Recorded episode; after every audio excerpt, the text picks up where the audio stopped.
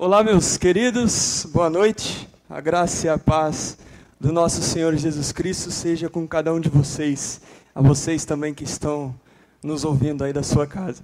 Para mim é, um grande, é uma grande alegria e um grande prazer estar falando hoje à noite com os irmãos. Para aqueles que não me conhecem, eu me chamo Felipe. Atualmente eu trabalho na Igreja Batista Urbana. Eu faço seminário no seminário Martin Butzer e também faço faculdade de teologia na Universidade Presbiteriana Mackenzie. Alguns de vocês já são conhecidos por mim, mas aqueles que não me conhecem é um prazer estar aqui com vocês hoje. Amém, meus queridos? Eu gostaria de convidar vocês para que vocês pudessem abrir a Bíblia de vocês e mantê-la aberta em Romanos 8. Nós estamos aí na série chamada Não Temas e hoje nós vamos falar acerca das mudanças inesperadas da nossa vida.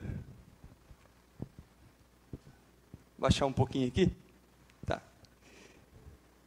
E antes de nós lermos Romanos capítulo 8, dos versos 28 a 39, eu gostaria de fazer um pequeno resumo do que Paulo vem tratando nos versos anteriores para situar os irmãos de uma maneira melhor. Paulo, no início do capítulo 8, ele demonstra que aqueles que estão em Cristo, eles não estão em condenação, certo? Ele vai falar isso no verso 1 ao verso 8. E esses que estão em Cristo, eles são habitados pelo Espírito Santo, que ressuscitará gloriosamente os seus corpos, dos versos 9 a 11. E eles recebem a certeza de que são filhos de Deus e de também que são seus herdeiros, os versos 14 a 17. E o sofrimento atual por Cristo, desses que são filhos, significa, meus queridos, que um dia eles partilharão da sua glória. Uma glória tão maravilhosa que os obstáculos da vida em comparação com ela se transformam em nada. No verso 18. Em diante, ele diz que nós habitaremos no novo céu e na, no, na nova terra, pelos quais toda a criação geme com expectativa, dos versos 19 ao 22. Nós também gememos e esperamos ansiosamente a nossa adoção como filhos de Deus, os versos 23 a 25. E por fim, o Espírito Santo nos auxilia em toda a nossa fraqueza, e esse Espírito sim, sempre intercede por nós em harmonia com a vontade de Deus. Os versos 26 e 27. Por fim, vamos ler a palavra do Senhor dos versos 28 em diante. Diz, diz assim a palavra do Senhor: Sabemos que Deus age em todas as coisas para o bem daqueles que o amam, dos que foram chamados de acordo com o seu propósito. Pois aqueles que de antemão conheceu, também predestinou, para serem conformes à imagem do seu filho, a fim de que ele seja o primogênito entre muitos irmãos. E aos que predestinou, também chamou. E aos que chamou, também justificou. E aos que justificou, também glorificou. Que diremos, pois, diante dessas coisas? Se Deus é por nós, quem será contra nós? Aquele que não poupou a vida do seu próprio filho, mas entregou por todos nós, como não nos dará com ele juntamente todas as coisas? Quem fará alguma acusação contra os escolhidos de Deus? É Deus quem o justifica. Foi Deus que morreu, e mais, que ressuscitou, e está à direita de Deus, e intercede por nós. Quem nos separará do amor de Cristo? Será tribulação? Ou angústia? Ou perseguição? Ou fome ou nudez? Ou perigo espada? Como está escrito, por amor a ti, nós enfrentamos a morte todos os dias e somos considerados como ovelhas destinadas ao matadouro. Mas em todas as coisas, mas em todas as coisas nós somos mais do que vencedores por meio daquele que nos amou, pois estou convencido de que nem morte nem vida, nem anjos nem demônios, nem o presente nem o futuro, nem quaisquer poderes, nem autoridade, nem, nem altura, nem profundidade, nem qualquer outra coisa na criação será capaz de nos separar do amor de Deus que está em Cristo Jesus, nosso Senhor. E esta é a palavra de Deus. Vamos orar mais uma vez, meus irmãos. Senhor, nesta noite nós depositamos a nossa confiança e a nossa esperança em Ti. Diante do cenário que nós vivemos, diante das dificuldades, nós professamos a nossa fé em Ti, nós confiamos em Ti e sabemos que o Senhor é soberano sobre tudo e sobre todos. Nessa noite, ó Deus, que as palavras da nossa boca e a meditação do nosso coração sejam agradáveis a Ti e que o Senhor comunique verdades bíblicas ao nosso coração nessa noite. É Teu nome que nós oramos e agradecemos. Amém. Amém, meus queridos. Há muitas coisas na vida que nós não sabemos. No meu primeiro ano do ensino fundamental, na escola Atenas Paulista, eu tinha uma professora chamada Isabela. E a professora Isabela, ao dar as tarefas de casa, ela corrigia as tarefas na sala de aula no dia seguinte. E eu me lembro que a professora Isabela, ela chamava os alunos para frente da sala de aula e falava assim para eles, tá, o, o, o, exercício que eu dei para vocês, para vocês fazerem em casa, agora vocês vão fazer na lousa para a gente ver se está certo. E eu morria de medo e de vergonha de um dia a professora Isabela me chamar lá na frente para eu fazer a tarefa que ela tinha pedido. Porque eu tinha muita dificuldade de escrever letra cursiva, sabe a letra de mão? E com sete anos, no primeiro ano do ensino fundamental, eu tinha muito medo e muita vergonha porque eu não sabia fazer tal atividade. E eu tinha medo e muita vergonha que um dia eu cheguei para minha mãe e falei assim: mãe, tem como você mandar um recado para a professora Isabela para ela não me chamar para ir na frente da sala de aula escrever? Porque eu tenho medo, eu tenho vergonha, eu não sei. Tem como também ela fazer um pouquinho de aula de reforço comigo? E eu sei que eu não sou o único a passar por isso. O seu filho você provavelmente já passou ou vai passar por isso. E o que eu quero dizer com esse simples exemplo, meus irmãos, é porque nós não sabemos certas coisas e por nós não sabemos certas coisas, nós vivemos numa tensão entre aquilo que nós sabemos e aquilo que nós não sabemos. E afirmar que sabemos aquilo que nós não sabemos é tão tolo quanto confessar não saber aquilo que nós sabemos. E Paulo tem uma convicção no verso 28. Paulo inicia o verso 28 usando um verbo extremamente sugestivo. Ele diz: sabemos. O apóstolo Paulo ele não diz esperamos ou supomos, mas ele diz sabemos. Porque o verbo saber, ele expressa o conhecimento da fé. É algo exato, incontroverso e absoluto. Sabemos não é uma linguagem da dúvida, mas é a linguagem de uma certeza experimental. A convicção de Paulo é que a história, ela não anda sem rumos diante das mudanças inesperadas. A história ela está na mão do nosso Deus. Mesmo quando o mal é mais forte na terra, mesmo quando as mudanças inesperadas nos pegam de surpresa, mesmo quando o povo de Deus é violentamente atacado por Satanás, continua a ser verdade que todas as coisas cooperam para o bem daqueles que amam a Deus. A nossa confiança, meus queridos, no futuro, ela descansa em nossa confiança no Deus que controla a história.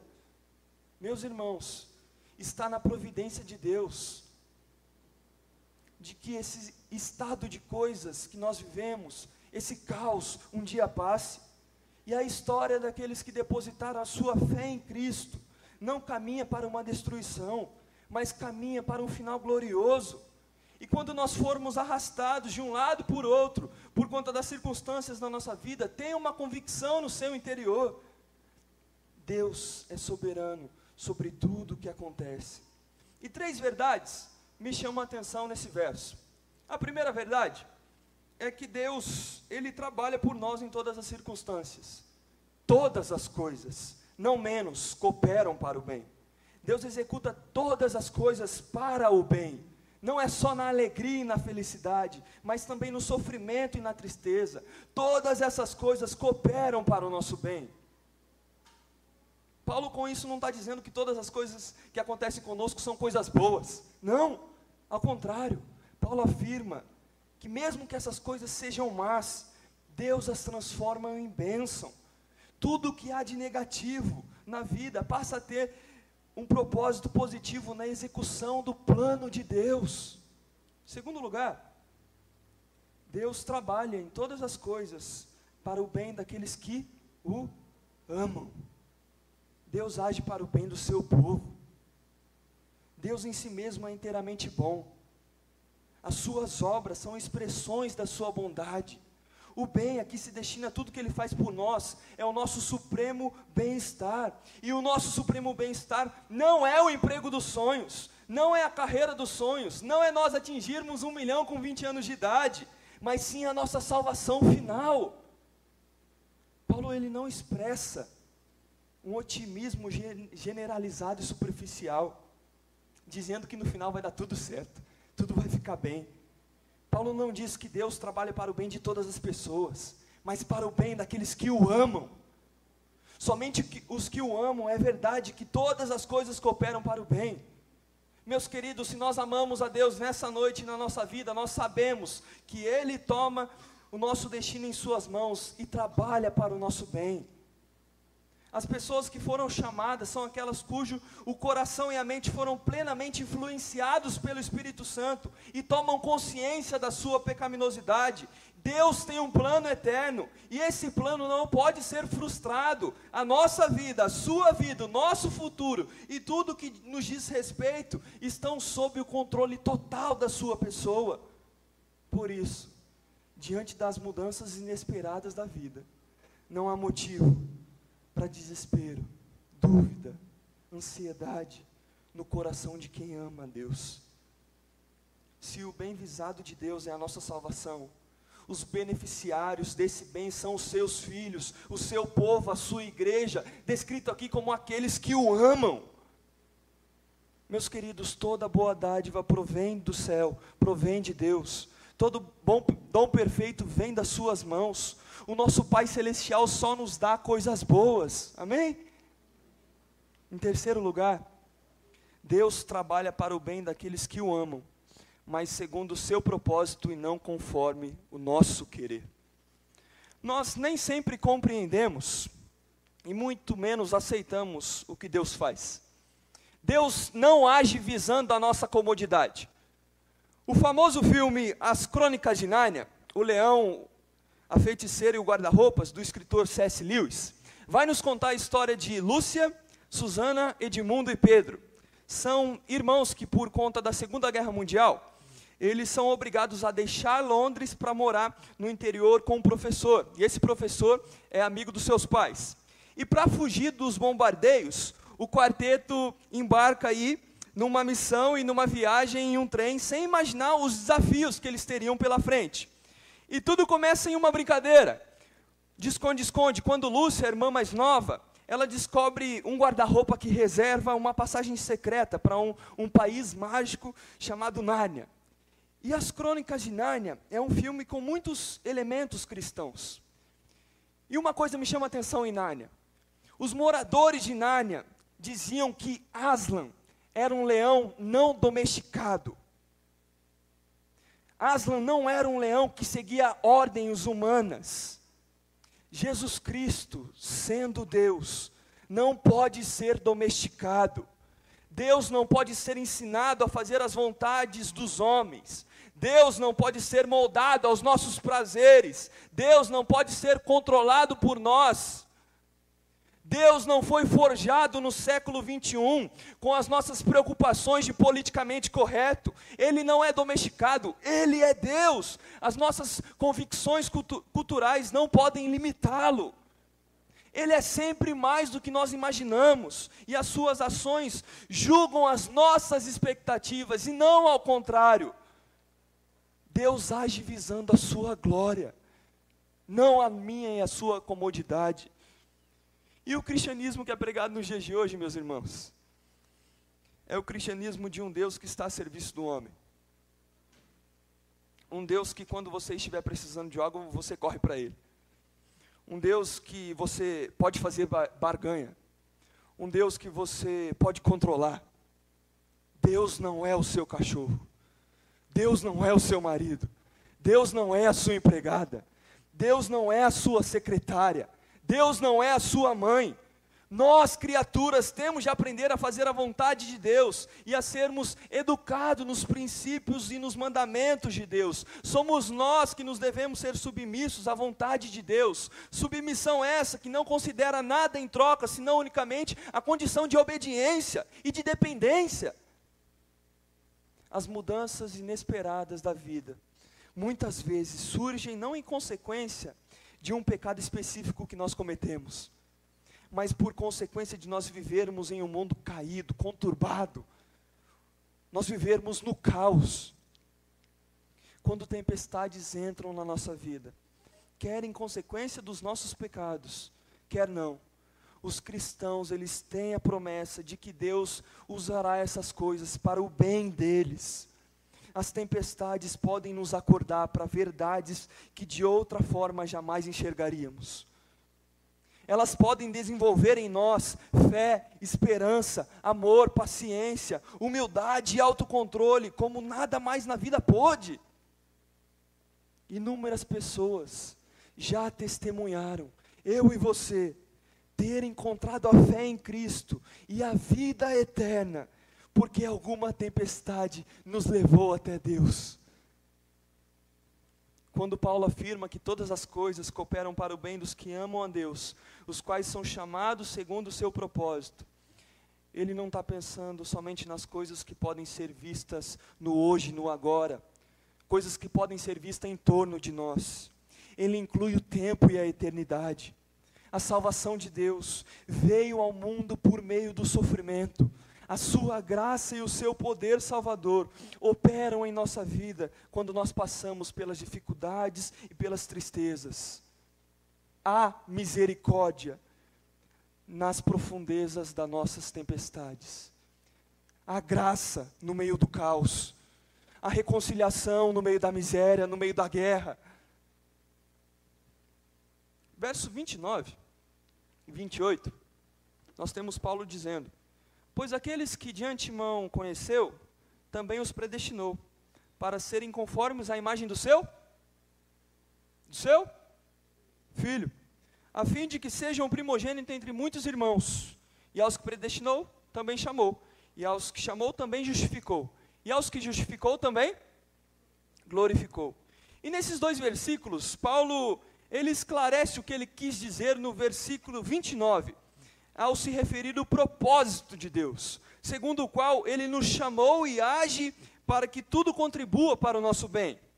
E Paulo analisa o bem segundo os parâmetros de Deus, segundo como o seu propósito de salvação, através de cinco estágios. E eu queria rapidamente observar esses cinco estágios com os irmãos. O primeiro deles seria a presciência. Primeiro nós encontramos a referência presciência. Acredito que o slide deu uma travada porque foi convertido em é, PowerPoint, mas vocês conseguem acompanhar comigo com a Bíblia de vocês também. Presciência. Paulo quando diz que Deus de antemão conheceu, ele coloca toda a sua ênfase na livre iniciativa da graça de Deus, jamais em méritos humanos. No hebraico, o verbo conhecer expressa muito mais do que mera cognição intelectual. Ele denota um relacionamento pessoal do cuidado de Deus. Quando Paulo declara que Deus nos conheceu de antemão, ele quer dizer que Deus nos amou desde a eternidade. John Murray escreve sobre isso. Conhecer é usado em um sentido praticamente sinônimo de amar. Portanto, aqueles que ele conheceu de antemão, é virtualmente equivalente àqueles que ele amou de antemão. Presciência é amor peculiar e soberano. E isso se encaixa, meus irmãos, com a declaração de Moisés em Deuteronômio 7, dos versos 7 a 8. O Senhor não se afeiçoou a vocês, nem os escolheu por serem mais numerosos do que os outros povos, pois vocês eram menor de todos os povos, mas porque o Senhor os amou e por causa do juramento que ele fez aos seus antepassados. O amor de Deus, meus queridos, ele não foi gerado por possíveis virtudes ou méritos que ele viu em nós. Toda a causa do amor de Deus está nele mesmo. O seu amor é a causa de nós sermos escolhidos por eles, por ele. Foi ele quem nos escolheu e não nós a ele. É sempre Deus quem dá o primeiro passo. Deus vem a nós primeiro, ou jamais nós iríamos a ele, nós, jamais iríamos em sua direção. Predestinação. Segundo aqueles que de antemão conheceu, também os predestinou para serem conformes à imagem do seu filho a fim de que ele seja o primogênito entre muitos irmãos. Esse verbo predestinou significa decidiu de antemão, como nós vemos em Atos 4, no versículo 28. Fizeram que o teu poder e a tua vontade haviam decidido de antemão que acontecesse.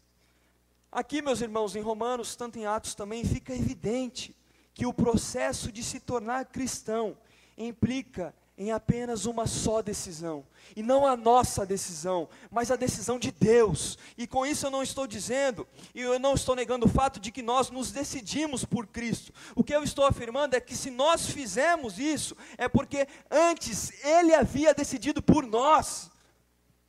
Cada um de nós somos verdadeiramente salvos, e nós só podemos atribuir isso à obra redentora de Jesus Cristo. J.I. Packer, em sua excelente obra, O Evangelismo e a Soberania de Deus, aponta que, mesmo que neguem isso, os crentes creem na soberania de Deus na salvação. E dois fatos demonstram isso, diz Packer. Em primeiro lugar, o cristão ele agradece a Deus pela sua conversão. O crente ele age assim porque sabe em seu coração que foi inteiramente Deus responsável por ela. O, cre o crente não salvou a si mesmo, Deus o salvou. E há um segundo motivo e fato pelo qual o crente reconhece que Deus é soberano na salvação. O crente ora pela conversão dos outros, roga a Deus que opere neles tudo quanto for necessário para a salvação deles. E assim, meus queridos, os nossos agradecimentos e a nossa intercessão provam que nós cremos na soberania divina. Packer vai dizer, mais uma vez, quando estamos de pé, podemos apresentar argumentos sobre a questão, mas postados de joelho, todos concordamos implicitadamente. A salvação pertence ao Senhor. Portanto, a doutrina da predestinação deve promover humildade, não arrogância, segurança e não apreensão, responsabilidade e não apatia, santidade e não carnalidade, missão e não privilégio. E o ponto que Paulo quer enfatizar no verso 29 tem a ver com dois propósitos básicos e práticos da predestinação de Deus. O primeiro é que nós devemos ser conformes, nós vivemos viver de conformidade com a imagem do seu filho. Meus irmãos, o eterno propósito de Deus para o seu povo é que nós nos tornemos como Jesus. O eterno propósito de Deus em nossa vida não é nos fazer ricos nem famosos, mas santos. O propósito de Deus, o projeto de Deus, não é nos tornar celebridades, mas pessoas mais parecidas com Jesus. Porque o nosso destino não é apenas a glória, mas é a semelhança com o Rei da glória. E o processo de transformação começa aqui e agora, meus irmãos, em nosso caráter, em nossa conduta, por meio da obra do Espírito Santo. Mas só será completado e aperfeiçoado quando Cristo vier e os nossos corpos se tornarem como o seu corpo, um corpo de glória. E o segundo propósito da predestinação de Deus é que, como resultado de nos tornarmos conformes à imagem de Cristo, ele passa a ser o primogênito entre muitos irmãos, desfrutando da comunhão da família, como também da prerrogativa de ser o primogênito. O decreto de Deus, o decreto divino, tem por finalidade última a exaltação de Cristo nós seremos filhos e herdeiros da família de Deus, mas Cristo será o primogênito entre muitos irmãos. E o termo primogênito aqui reflete a prioridade e a supremacia de Cristo. O chamado. No verso 30, parte A, nós encontramos a terceira afirmação de Paulo. E aos que predestinou, também chamou. Ele não só predestinou, ele chamou. O chamado de Deus chega às pessoas por meio do evangelho. Quando esse evangelho ele é anunciado com poder e as pessoas respondem a esse evangelho com fé, nós sabemos que Deus escolheu essas pessoas. A nossa resposta ao chamado de Deus é uma operação do próprio Deus em nós. É o próprio Deus quem abre o coração, nos dando fé e vida. É o próprio Espírito Santo, meus queridos, quem opera em nós o novo nascimento, sem o qual nós não veremos a Deus. A evangelização é indispensável, porque ela é o meio que Deus proporciona para que o seu chamado chegue às pessoas e desperte nessas pessoas fé. Quando Paulo fala do chamado de Deus, não se trata de apelos generalizados, do tipo, quem quer vir para Jesus, levanta a mão e dá um grito, mas sim de uma convicção, convicção divina, que levanta aqueles que estão mortos espiritualmente, dando a esses que estão mortos espiritualmente vida, e vida em abundância.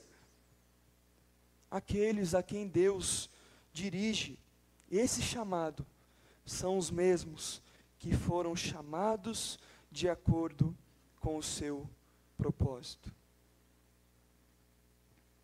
A justificação. E aos que chamou, também justificou. O chamado efetivo de Deus capacita aqueles que ouvem a crer, e aqueles que creem são justificados pela fé. A justificação é muito mais do que simples perdão ou aceitação, mas é uma declaração de que nós, pecadores, agora somos justos aos olhos de Deus. Deus nos conferiu o status de justos, que na verdade trata-se da justiça do próprio Cristo. Em virtude da nossa união com Cristo, nós somos justificados. E Ele fez pecado, Ele se fez pecado, para que nós nos pudéssemos ser justos e nos tornássemos justos como Ele é. A justificação faz com que tenhamos a esperança da glória de Deus. Não existem dúvidas na esperança. Ela não é um palpite, mas uma certeza firmada em uma verdade que é absoluta. Em Cristo, nós fomos libertos das nossas transgressões. Nós somos libertos no presente para nós termos um relacionamento pessoal com Deus. E um dia, com toda a certeza e com toda a alegria, nós experimentaremos e teremos a liberdade de viver na presença do próprio Deus. Se isso não desperta em você, meu irmão, um senso, um senso de alegria, um senso de esperança, um senso de gozo, de deleite no seu Senhor, você não entendeu a mensagem da cruz. Quinto, glorificação. E aos que justificou, também? Também? E aos que justificou também? O substantivo glória usado por Paulo trata-se da glória de Deus, a manifestação do seu esplendor, a glória da qual todos os pecadores estão destituídos, mas também daqueles que se alegram na esperança de um dia encontrarem com o seu Senhor. O homem foi feito e foi criado como imagem de Deus, mas essa imagem ela foi distorcida pelo pecado. Mas um dia ela será restaurada em plenitude em Cristo que foi e é a imagem de Deus. Essa imagem que foi distorcida pelo pecado, um dia será re restaurada em plenitude em Cristo. O fim do nosso caminho não é o sepulcro coberto de lágrimas. A nossa vida não vai terminar com um corpo sussurrado pela doença, enrugado pelos anos, coberto de pó na sepultura, mas nós receberemos um corpo de glória semelhante ao de Cristo o nosso choro cessará, as nossas lágrimas serão estancadas, não haverá mais luto, nem pranto, nem dor. E uma segurança inabalável estava no coração de Paulo. E ele diz no verso 31: Que diremos, pois, diante dessas coisas? Mesmo diante das mudanças inesperadas da vida, nós temos a garantia da vida eterna. E a doutrina da Trindade ensina que existe um Deus em três pessoas que se conhecem, que se amam umas às outras e trabalham para a nossa salvação. A nossa salvação foi planejada pelo Pai, executada pelo Filho e aplicada pelo Espírito. O Pai, o Filho e o Espírito nos garantem a vida eterna. O apóstolo Paulo termina a sua clássica exposição sobre a segurança da salvação fazendo cinco perguntas retóricas. A primeira: se Deus é por nós, quem será contra nós? Se Paulo tivesse perguntado somente quem será contra nós, certamente ele teria recebido uma pancada de respostas. O mundo incrédulo nos odeia e vive nos perseguindo. O pecado que habita em nós é um poderoso adversário. A morte continua sendo inimigo, derrotado, é verdade, mas ainda não destruída. Charles Dodge vai nos dizer: às vezes, quando a calamidade nos assalta, o universo inteiro parece estar contra nós. Sabe por quê? Porque a vida ela não é composta apenas de experiências positivas.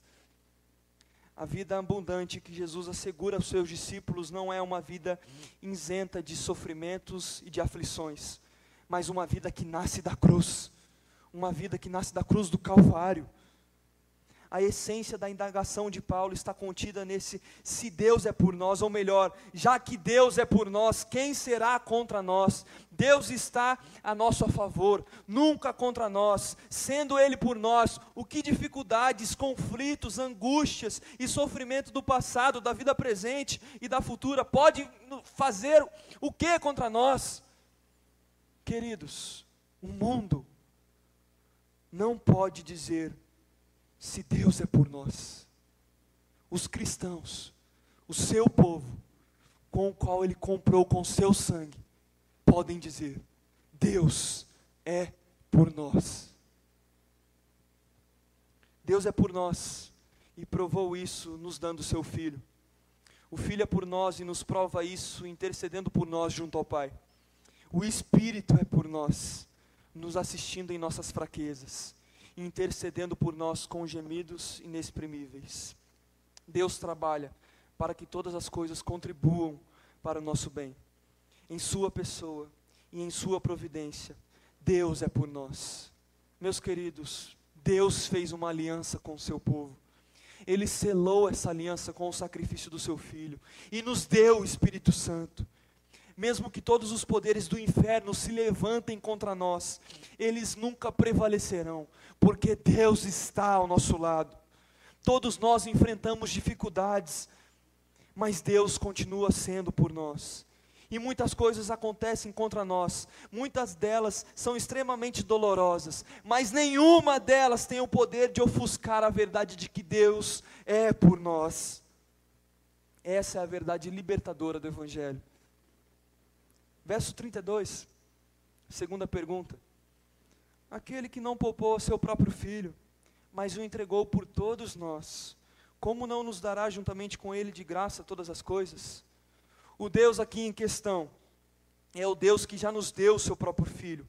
Ele não poupou a seu filho, Deus entrega Jesus por nós. Se quando éramos pecadores, Deus nos deu o seu melhor, será que agora que nós somos filhos, que nós fomos adotados, Ele não nos dará tudo que nós precisamos para viver?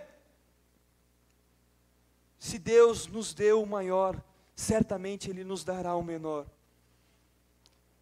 E é bastante interessante, meus queridos, que o mesmo verbo que é usado nos evangelhos com referência a Judas, aos sacerdotes e a Pilatos quando eles matam a Jesus, quando eles entregam Jesus à morte, é usado aqui.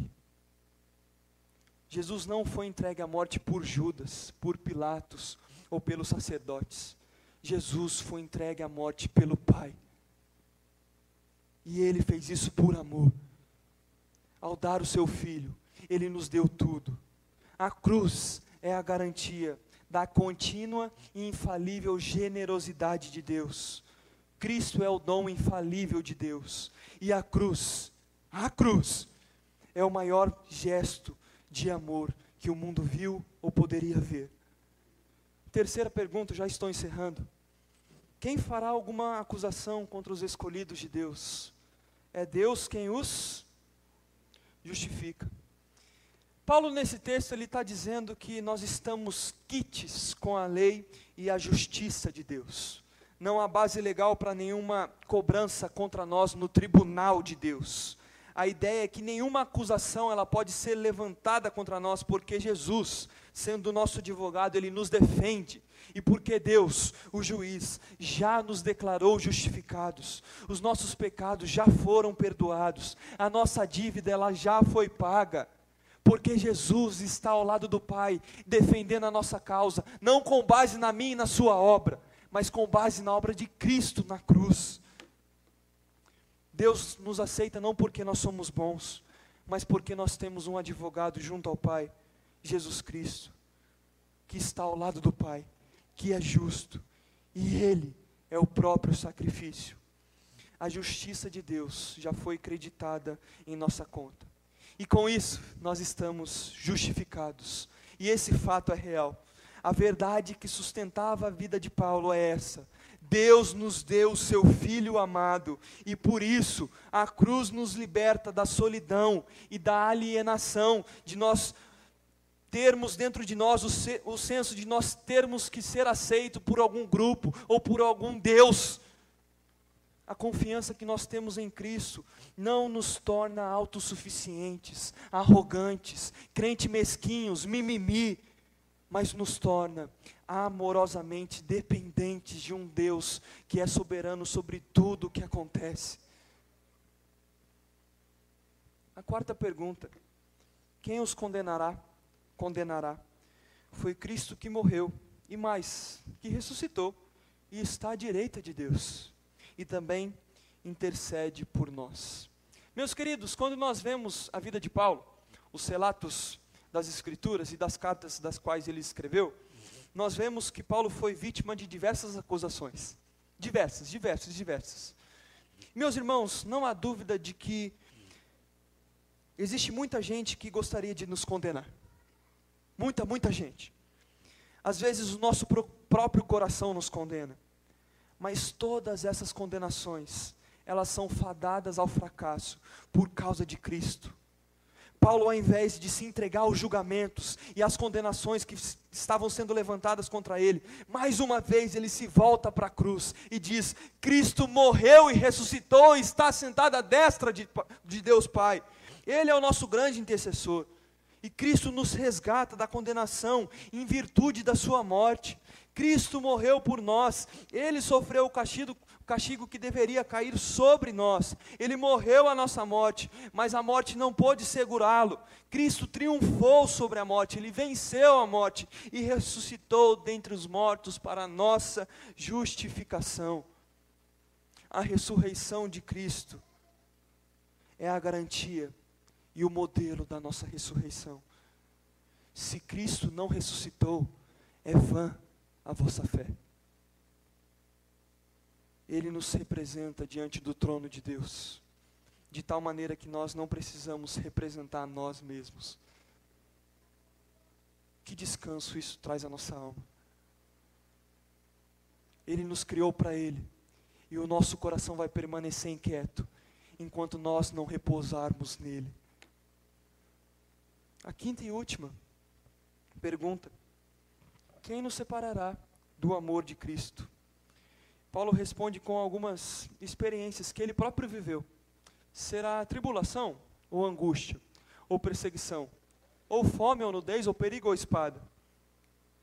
Irmãos, por muito menos, por bem menos, muitos abandonaram a fé Muitos abandonaram a fé por não se sentirem amados por Deus diante de uma perseguição profissional, ou diante da angústia provocada por alguma enfermidade, ou diante da dor de se ver desempregado.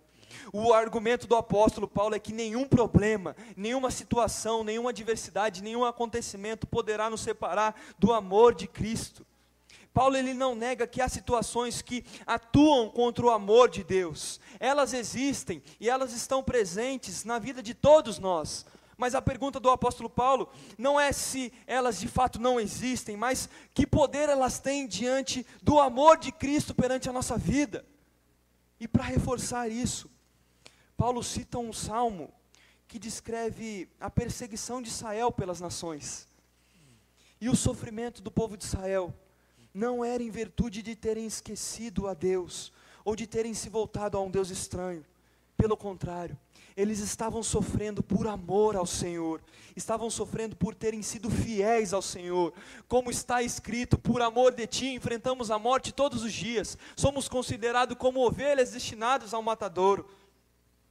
Irmãos, será que sofrimento, a miséria, e a perda podem nos separar de Cristo, podem separar Cristo do seu povo. Será que o coronavírus pode separar Cristo do seu povo? Será que as mudanças inesperadas da vida podem nos separar de Cristo?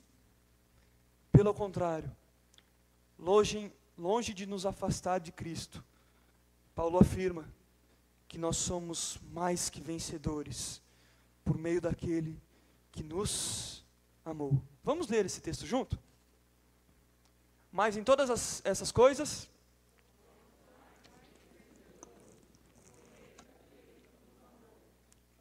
E essa frase, mais que vencedores, é na língua grega uma palavra só. Se fosse traduzida para o português, literalmente, seria hiper mega vencedores.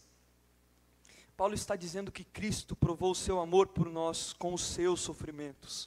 E agora, os nossos sofrimentos não podem nos separar do seu amor. Antes, os nossos sofrimentos nos testificam como seus filhos. Os nossos sofrimentos evidenciam se nós vivemos uma fé verdadeira ou uma fé fingida. E Paulo chega ao ponto máximo da sua argumentação.